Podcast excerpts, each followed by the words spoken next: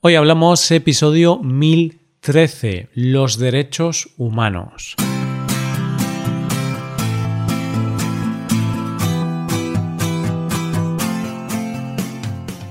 Bienvenido a Hoy Hablamos, el podcast para aprender español cada día. Ya lo sabes, publicamos nuestro podcast de lunes a viernes. Puedes ver la transcripción, las explicaciones y los ejercicios de este episodio. Ese contenido solo está disponible para suscriptores premium. Hazte suscriptor premium en hoyhablamos.com. Buenas, oyente, ¿qué tal? Estamos a lunes, por lo que continuamos con el tema del mes. Hoy hablaremos de un tema muy interesante y que preocupa a mucha gente, los derechos humanos, es decir, las libertades individuales y la igualdad de derechos. Vivimos en un mundo que respeta más los derechos humanos. Hoy hablamos de los derechos humanos.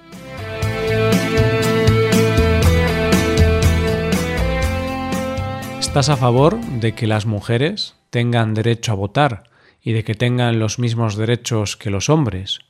¿Estás a favor de que los negros y blancos compartan los mismos espacios públicos y tengan los mismos derechos? ¿Estás a favor de que la homosexualidad no sea un delito y de que los homosexuales tengan los mismos derechos que los heterosexuales? Oyente, ¿tiene sentido hacer estas preguntas en el 2020? ¿Tiene sentido preguntar si alguien está a favor o en contra de que las mujeres tengan derecho a votar? Es lógico preguntar si estás a favor o en contra de la segregación racial ¿Tiene sentido preguntar en el 2020 si estás a favor de que la homosexualidad no sea un delito? Rotundamente no, no tiene ningún sentido. En el 2020 yo creo que casi todas las personas ven totalmente normal y lógico que las mujeres voten y tengan los mismos derechos que los hombres, que los negros tengan los mismos derechos que los blancos y que no exista segregación racial y que la homosexualidad no sea un delito, sino algo totalmente aceptado por la sociedad y que los homosexuales tengan los mismos derechos que los heterosexuales. Esto es algo que todos, o casi todos, vemos lógico y normal, pues estamos hablando de derechos humanos, derechos humanos que todos debemos respetar. Si vivimos en un país y en una sociedad libre, esa sociedad respeta los derechos civiles de las personas, es decir, todos tenemos igualdad de derechos independientemente de nuestro género, raza, religión o preferencia sexual. Sin embargo, querido oyente, esto que hoy en día es normal, en el pasado no lo era. Ahora te voy a hacer otras preguntas que están un poco relacionadas con estos derechos. A ver si sabes la respuesta. ¿Cuándo las mujeres pudieron votar por primera vez en la historia de forma libre y sin restricciones. ¿Cuál fue el primer país en aprobar el sufragio femenino universal? ¿A partir de qué año los negros pudieron compartir los mismos espacios con los blancos en Estados Unidos? Es decir, ¿cuándo dejó de existir la segregación racial en los espacios públicos, como en los autobuses, baños públicos o bibliotecas? En qué año la homosexualidad dejó de ser un delito en España. Bueno, lo primero que tengo que decir es que parece mentira que en el pasado ocurriesen injusticias como estas, pero así era. El mundo era un lugar mucho peor para vivir en el pasado respecto a los derechos humanos. Es cierto que todavía hay muchos países en los que no se respetan algunos derechos humanos, Incluso en los países desarrollados todavía hay mucho que mejorar. Pero bueno, es indudable que hemos avanzado mucho y por supuesto seguiremos avanzando. ¿Primer país en aprobar el sufragio femenino universal? Pues fue Nueva Zelanda, país que aprobó en el 1893 el primer sufragio femenino de la historia sin ningún tipo de restricción. ¿Sabes cuándo se aprobó en España, oyente? A ver si adivinas. En el caso de España, el sufragio femenino universal fue aprobado en la Constitución de 1931, durante la Segunda República. ¿En qué año se abolió la ley que permitía la segregación racial en espacios públicos en Estados Unidos? El 13 de noviembre de 1956, el Tribunal Supremo de Estados Unidos declaró ilegal la segregación racial en los autobuses, restaurantes, escuelas y otros lugares públicos. Este cambio se produjo un año después del famoso incidente en el que Rosa Parks se negó a ceder su asiento en el autobús a un blanco. Rosa Parks fue detenida y condenada por incumplir una norma municipal, y a raíz de este incidente la población negra se unió para reivindicar sus derechos, y finalmente consiguieron eliminar la segregación racial en espacios públicos. ¿En qué año la homosexualidad dejó de ser un delito en España? Esta es una pregunta difícil, porque vosotros no sois de España. Bueno, no os preocupéis, yo más o menos sabía la época en la que ocurrió esto, pero no sabía el año concreto. En España, la homosexualidad dejó de ser un delito en el año 1978. En el año 1975 murió el dictador Francisco Franco, que había gobernado España con mano de hierro desde el 1939 hasta su muerte. Después de su muerte, España experimentó una transición a la democracia que culminó con la aprobación de la Constitución del año 1978. Esa Constitución garantizaba muchos derechos humanos básicos y, por supuesto, los derechos de los homosexuales estaban incluidos en el artículo 14.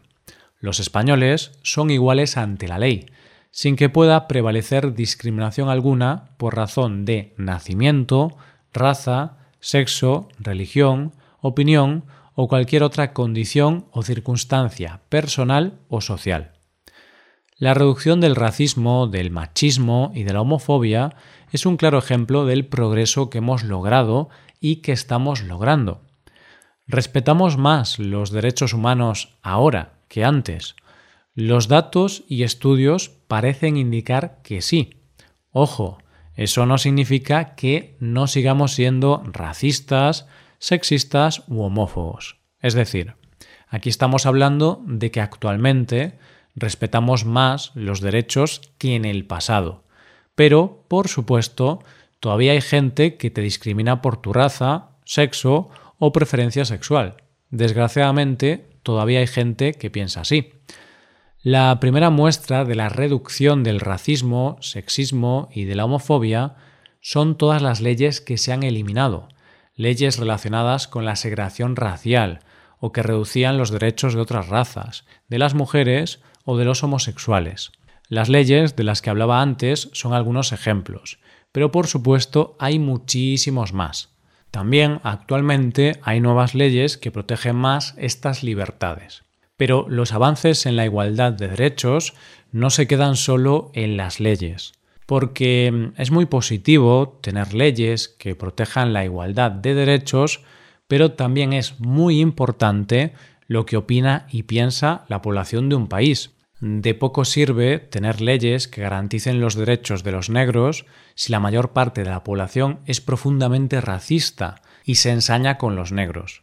De poco sirve que en un país haya leyes que protejan la igualdad de derechos de los homosexuales si la mayor parte de la población es homófoba e insulta y agrede a los homosexuales.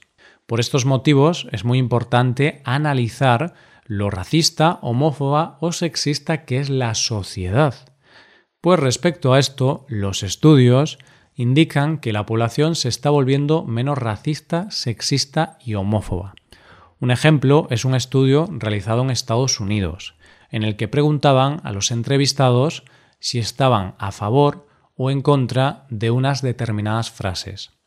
Las frases mostradas eran frases que podemos identificar como racistas, sexistas u homófobas. Ese estudio muestra que desde el 1987 hasta el 2012 las opiniones racistas, sexistas y homófobas descendieron, es decir, la población afirmaba respetar más esos derechos. Pero, queridos amigos, una cosa es lo que decimos y otra cosa es lo que somos o lo que hacemos, ¿verdad? porque tú puedes decirle a un encuestador que no eres racista. Puedes decirle que estás de acuerdo con la frase me parece bien que los negros y los blancos salgan juntos. Esta es una de las frases que usaban en el estudio. Pero en realidad puedes no estar de acuerdo con esa frase. Simplemente le puedes mentir al encuestador. Quizá porque socialmente está mal visto ser racista, por lo que cuando alguien te pregunta decides ocultar esa opinión. Para poder eliminar esta duda, podemos ver un estudio que analizó las búsquedas en Google en Estados Unidos entre los años 2004 y 2017. Al final, las búsquedas que hacemos en Google nos delatan. Puedes saber más de una persona por lo que busca en Google que hablando con ella. Por ejemplo, si yo tengo depresión o estoy muy triste, a lo mejor no quiero decirlo de forma pública y delante de las personas oculto eso. Pero después, en Google, puedo buscar cosas como consejos para la depresión. Bueno, pues para ver si realmente la gente es menos racista, machista u homófoba, este estudio analizó las búsquedas de chistes sexistas, racistas y homófobos, puesto que si tú eres así, probablemente busques en Internet chistes de ese estilo. Y si el volumen de búsquedas de esos chistes disminuye, es probable que las personas que piensan de esa forma sean cada vez menos. ¿Cuáles son las conclusiones del estudio? Pues que en esos años las búsquedas de ese tipo de chistes descendieron considerablemente. La verdad es que estos estudios, para mí, tienen bastante sentido, pues aunque son estudios realizados en Estados Unidos, yo, en mi experiencia personal, hablando con la gente, mi familia, mis amigos, pues veo que en España y en mis círculos cercanos cada vez la gente es más respetuosa con los derechos de las otras personas. Veo menos sexismo, menos racismo, menos homofobia. Creo que somos más respetuosos y estamos mejorando mucho en este aspecto. Y yo creo que este es un movimiento que no se va a detener aquí, y con el paso de los años las nuevas generaciones probablemente serán más liberales y respetuosas que nosotros. Pero claro, oyente, una vez más repito lo que digo siempre en estos episodios. Que ahora seamos menos racistas no significa que ya no haya racismo. Que ahora seamos menos machistas no significa que ya no haya personas machistas. Ahora la sociedad es menos homófoba, sí, pero todavía hay personas que no respetan los derechos LGTBIQ y de la misma forma que ahora todavía existan personas racistas, no significa que no se haya avanzado mucho. Que ahora todavía haya personas homófobas y que no respeten al colectivo LGTBIQ no puede hacernos olvidar los grandes avances que se han logrado en las últimas décadas. En definitiva, hemos avanzado mucho. Todavía nos queda bastante por mejorar, pero con todo lo que hemos logrado en esta materia, yo, personalmente, tengo claro que conseguiremos mejorar todavía más. Solo espero una cosa. El día que tenga nietos, me encantaría escuchar la siguiente frase. Abuelo, antes en tu época había mucho machismo, mucho racismo y mucha homofobia. No sé cómo podíais vivir así. Esto es todo. Espero que os haya gustado mucho el episodio y espero que haya sido de interés. Muchas gracias por escucharnos. Por último, te recuerdo que puedes hacerte suscriptor premium para ver la transcripción, los ejercicios y explicaciones de este episodio. Para ver ese contenido tienes que ser suscriptor. Hazte suscriptor premium en nuestra web hoyhablamos.com. Nos vemos mañana con un episodio de Cultura Española. Muchas gracias por todo. Pasa un buen día. Hasta mañana.